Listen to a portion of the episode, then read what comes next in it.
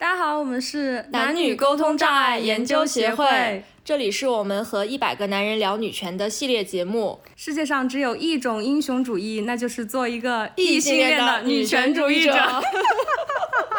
呃，今天我们可能要聊一些比较深刻的东西，因为我们今天采访到了一个有慧根的男人，所以我们尝试着去跟他说一些什么是真正的女权主义。尝试着用我们的话语体系去跟他沟通，然后我们发现他好像似乎也能 get 到一点，在我们讲述完之后，所以我们觉得也许我们能够做一些尝试，就是跟男性去讲什么是女性心目中真正的女性主义。我们认为这种讲述是非常有必要的，因为我们在推行一种价值观的同时，拒斥这个世界上 一半以上的人口，这个是呃非常不科学的事情。而且我们越来越意识到，男性跟女性在女权问题上的冲突，它其实很多时候并不是说，哎，男性他持有一个观点，然后这个观点跟女性是相左的。其实很多时候不是这样，很多时候是男性根本不思考这个问题，就在男性的心目当中没有女权主义问题，或者说女权主义问题的等级排在了非常多，比如贫富差距，甚至排在了环保问题之后，所以就是。他们脑中没有这个事情，所以我们先需要跟男性沟通的点是女权主义到底是什么，以及女权主义为什么重要，我们为什么要谈论这个东西。然后我们发现我们在跟男性沟通的时候，很容易陷入一种宏大的话术，就是比如说啊，社会、人类、总和生育率等等。但是这个实际上并不是我们女性真正想谈论的东西，也不是我们女性意识觉醒的原因。呃，我们并不是突然有一天看到女性的工资比男性要低了，然后我们就女性的意识觉醒了。其实不是这样的，我们也不是看到这个社会怎么样了，我们就觉醒了。我们的觉醒很多时候是一种个体的经验。所以我觉得，在我们跟男性尝试去讲女性主义的时候，我们谈论了太多的主义，但是我们。却没有回归个体经验，这是我觉得我们失败的地方。所以我觉得我今天也非常非常想讲一下，就是我作为一个在大家心目当中的独立女性，是怎么样实现女性意识的觉醒的。而这种个体经验反倒可能是最容易或者最先被大家所理解的。所以这个东西的谈论，我觉得非常重要。嗯，我个人的话，其实，在大家心目中，我是一个非常标准的独立女性，然后大家觉得我一定非常有自己的思想、自己的看法。但是实际上，我女性意识的觉醒可能非常的晚，可能甚至比很多人还要晚。嗯，这是为什么呢？我觉得这是一个普遍存在的现象，这是因为我们所谓的被大家所尊敬的这种独立女性，在我们的成长过程当中，其实没有受到太多非常显性的性别歧视，然后我们也一直在追求自己的理想或者事业，我们也没有真的去依附一个男人，所以。很多时候，我们觉得女性主义的问题好像离我们很远，然后它就造成了我们所谓的这些优秀的独立女性女性意识觉醒反倒非常晚，然后它就造成了一个沟通的问题，因为男性会认为女性主义的困境只存在于底层的女性当中，与与像我们这样的人非常远，他们很难理解到女性主义是一个全人类所有女性的困境。嗯，所以我想讲一下我自己的女性意识觉醒的过程。我的女性意识觉醒是因为我意识到我有非常深重的容貌焦虑，并且我深受男性凝视的影响。但你知道，我我说出这个话来会非常让人震惊，因为我身边的不管是男性还是女性，都会认为我是离容貌焦虑最远的那一类人。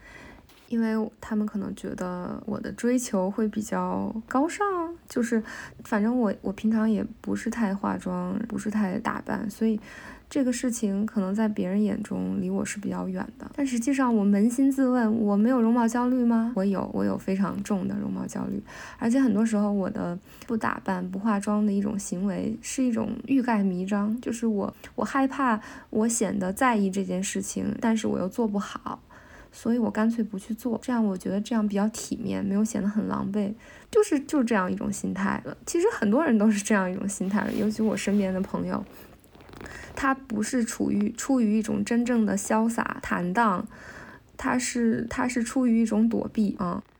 而且女性的容貌焦虑普遍到什么样的程度呢？就是不管你是漂亮的女孩子还是不漂亮的女孩子，不管你是精神独立的女孩子还是传统的女孩子，你你都会面临这个问题，而不是像男性当中可能可能只有那些 真的非常非常难看的男性，他才会面临这样的问题。所以我说，容貌焦虑是全体女性的困境，尤其是我们这些独立女性，因为她的内核会非常的女权，非常的独立。但是实际上，如果她又恰好是一个异性恋的话，她在成长的过程当中，她就必须去接受就是男性的评价体系，她必须进入男性的评价体系，因为她渴望爱情，所以。这个东西就会在他的体内形成一种巨大的冲突，而这种冲突会让他非常的不舒适，然后要建立一要要有个非常痛苦的自信心的重建和价值观重塑的过程，然后这个过程可能在我身上就持续了好几年的时间。所以我想讲的就是，哪怕一个优秀的独立女性，她要成长为一个成熟的纯粹的独立女性。他需要克服的阻力非常非常的大，他需要经历很多的痛苦，付出很多的代价，他才能成长到这个这个程度。而且，呃，伴随女性的问题，除了容貌焦虑之外，还有一种容貌和本质的分离感。就是，呃，这个问题很严重，这个问题也是男性凝视的产物。比如说，女性经常会问一个问题，就是你啊，你喜欢我，你你喜欢的是我的脸吗？但这个问题男性不会去问，男性会认为自己的外表是自己内在的一种表达，所以他不会认为啊，你爱我，你爱的我是我的脸吗？就是他不会问这样的问题。但是女性会有这样的问题，就是因为她强大的一种。外貌和本质的分离感，她觉得自己的外貌是一一个悬挂在外的东西，是一个可以去观赏、可以去雕琢的一个东西，不是她的本质。所以我说，我们女性只有在真正成长为一个成熟的、纯粹的女性，并且真正的摆脱容貌焦虑、摆脱男性凝视之后，我们才可以真正的内外合一，我们才能够真正的自如的把自己的本质通过自己的外在。表达出来，所以我想强调的一点就是，我们女性身体里面的独立意识，我们反男权、反依附地位那些东西存在，但与此同时，我们又不真的反爱情，所以这个东西会造成一种强大的冲突，然后在我们成长过程当中形成非常非常大的阻力，然后这个又恰好是男性没有意识到的。我们要告诉男性，女性的困境真实的存在于每一个女性的身上，而不仅仅是底层女性的身上。而且，呃，容貌焦虑的问题可能只是一个冰山一角，虽然它它呃比较重要，但是还有很多别的问题。其实我们，呃，受到男性视角影响的东西非常非常的多。我们，呃，从从小到大，比如或多或少，我们都会受到一种。要依附别人的教育，就比如说，哎，你作为一个女人，你依附别人，这似乎不是一件非常丢人的事情。比如说，他其实在跟你提供一种不劳而获的诱惑，而这种诱惑就会阻止我们女性作为独立个体的成长。但是男性啊，他们从小就会被告知说，你你这是一个 hard 模式，你需要奋斗，你要靠个人的成长去获得你想要的东西。然后包括呃还有精神分析的东西，这个我之前好像在微博也发过，大概就是说，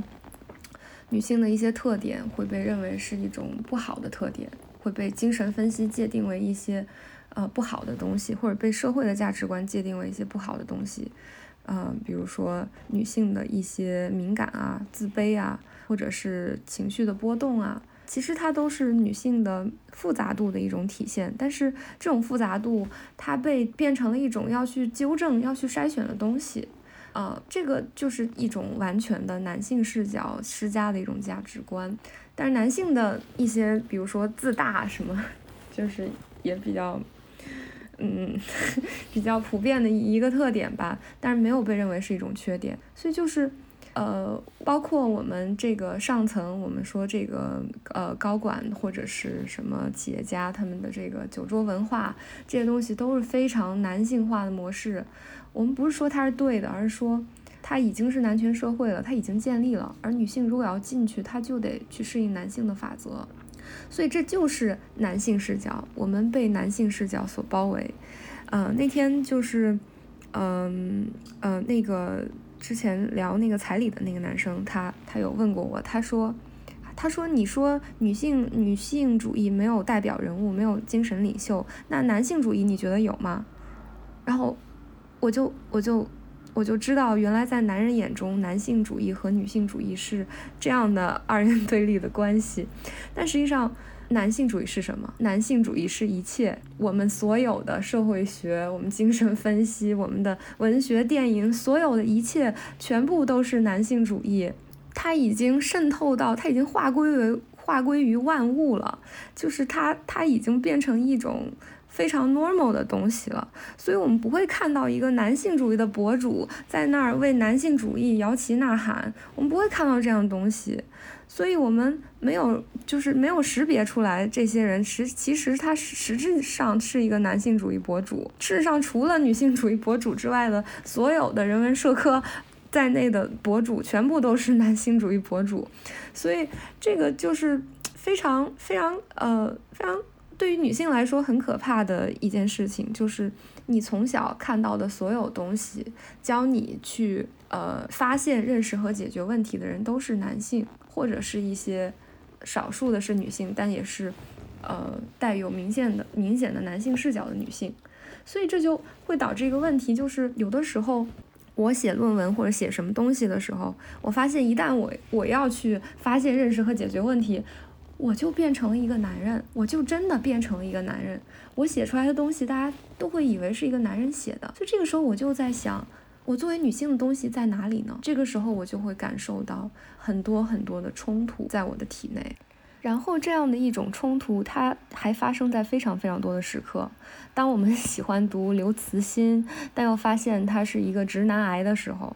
当我们喜欢读萨特，我们又发现他是一个恋童癖的时候，或者当我们就是骂男人这个群体，但我们又不得不去爱一个具体的男人的时候，我们都在面临这种非常激烈的撕裂和冲突。男性和女性之间的这种差别，它并不是真的可以被消除的，因为在性格上，在认识问题的方法上，它有非常非常多的不同。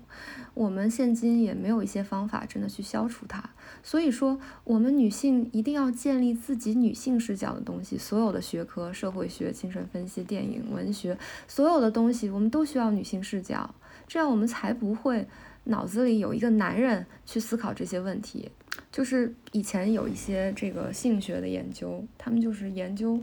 呃，艾滋病，他们主要是研究艾滋病，就是因为呃，保护性措施的性行为可以减缓艾滋病的传播，但是他们还是发现有非常多的性行为都没有采取相应的安全措施，于是他们就会去研究为什么为什么会这样，然后他们研究出来的一个结论就是，女人的脑子里有一个男人，这这是为什么呢？就是说。进行这个无保护性措施的性行为的时候，男性没有进行一些高压逼迫，就没说哇，我就我就非非得不戴套，就没没有这样，就是。但是呢，它看起来是女性自愿的，但为什么会这样呢？是因为女性的脑海中有一个男人，也就是说，女性把男性的性偏好内化在了自己的脑子里面，然后它就变成一种女性的意愿表达了出来。但实际上，女性是因为害怕使用安全措施的这种中断会使得男性不愉快，导致自己变得没有那么的有女性魅力。然后这种恐惧的心理让女人去做了这种自愿选择了这种，呃，无保护措施的性行为的这样一种举动，但实际上什么？实际上是因为她的脑子里有一个男人，她把男人的性偏好内化了，并且她误以为那是自己的。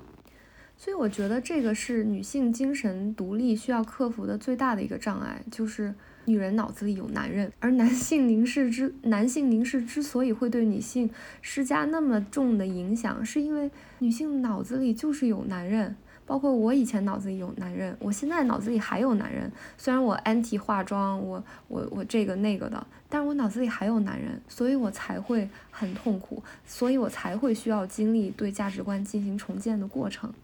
但是我们不是说要从根本上去消除它，因为我们没有办法，就是。呃，突然就得到一个真空中的球形机，但是我们要致力于去消除它，或者说我们要支持女性发出更多的声音。我们需要有更多的女导演、女作家、女政客、女教育家、女学者，我们我们都需要。我们慢慢的就会听到女性的声音，有女性的视角了。然后这一切又跟经济非常的相关，因为我们需要对女性进行经济上的补偿，建立。呃，保护女性在承担生育责任的同时，能够很好的追求自己事业的这种制度，我们才能够让女性在各行各业都能够爬到 top 的位置，然后她们才能发出影响世界的声音。啊，这是一个非常非常漫长的过程。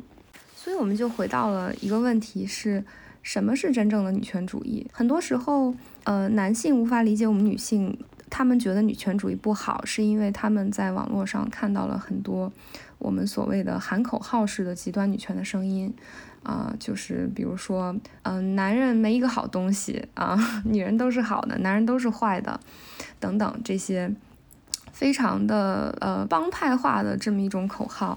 嗯。这种口号其实它也不是，它是它是非常极端或者激进的一种女权的声音，但它也不是说完全没有历史的渊源。其实它听起来是跟我们历史上的这些什么性别分离主义，还有这个政治女同主义是非常接近的。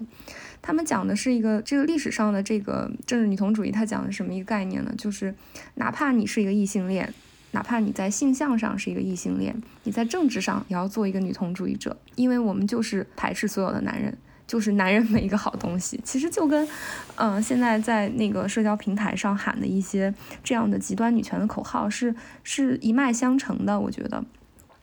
然后我想讲的一件事情就是为什么会诞生一些这样的极端女权的声音？我觉得它是因为。嗯，我们女性有一种强大的女性命运共同体的感觉。一旦你意识到你作为一个女性的困境，你就会感受到这种强大的女性命运共同体的感觉。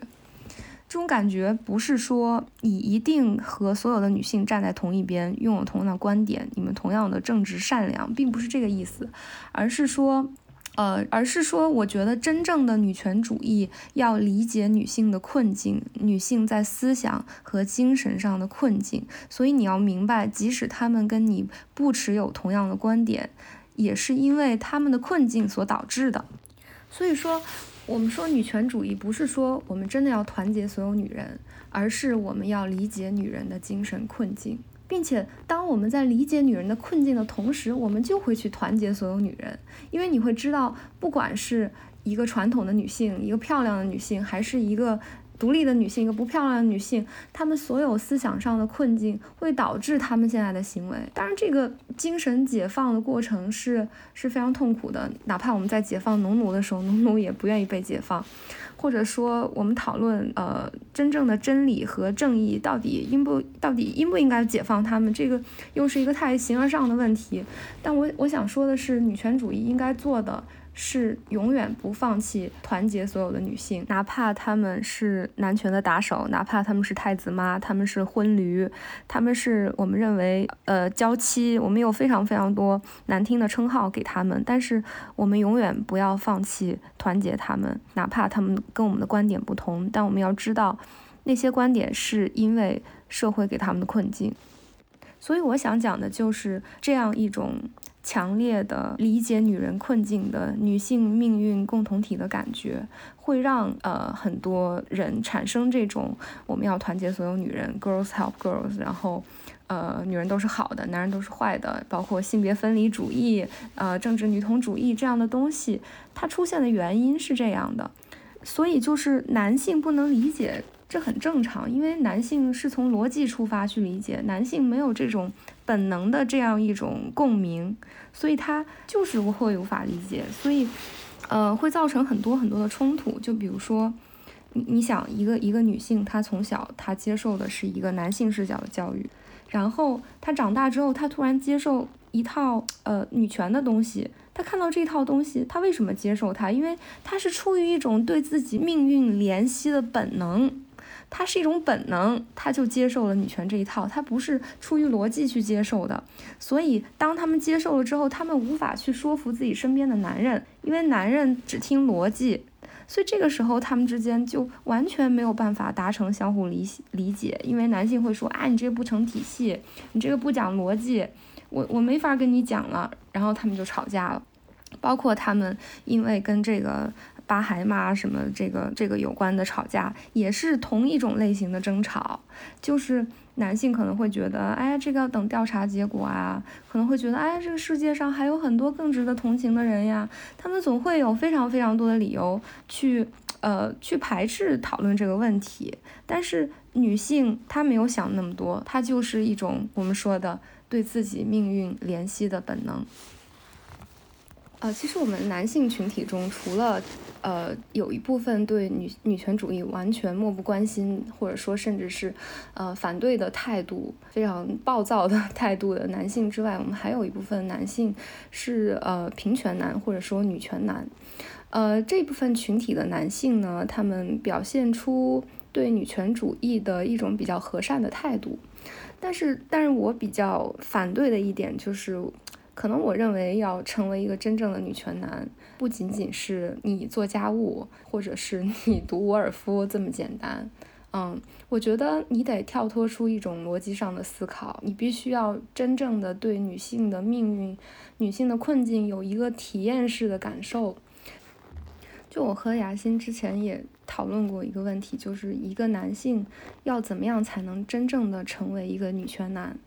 然后我们认为有两点非常重要，第一是他是一个可能爱阅读、爱思考，然后真的有智慧的这么一一个男性，然后他必须是能够跳脱出自己的视域去思考问题。然后第二点可能就是我们所说的爱情可以发挥作用的地方，就是他必须去爱一个女人，然后爱她的复杂度，爱她的精神世界，爱她的藤蔓与波澜。然后他才能真的去共情这样一个女人，共情一个女人的困境，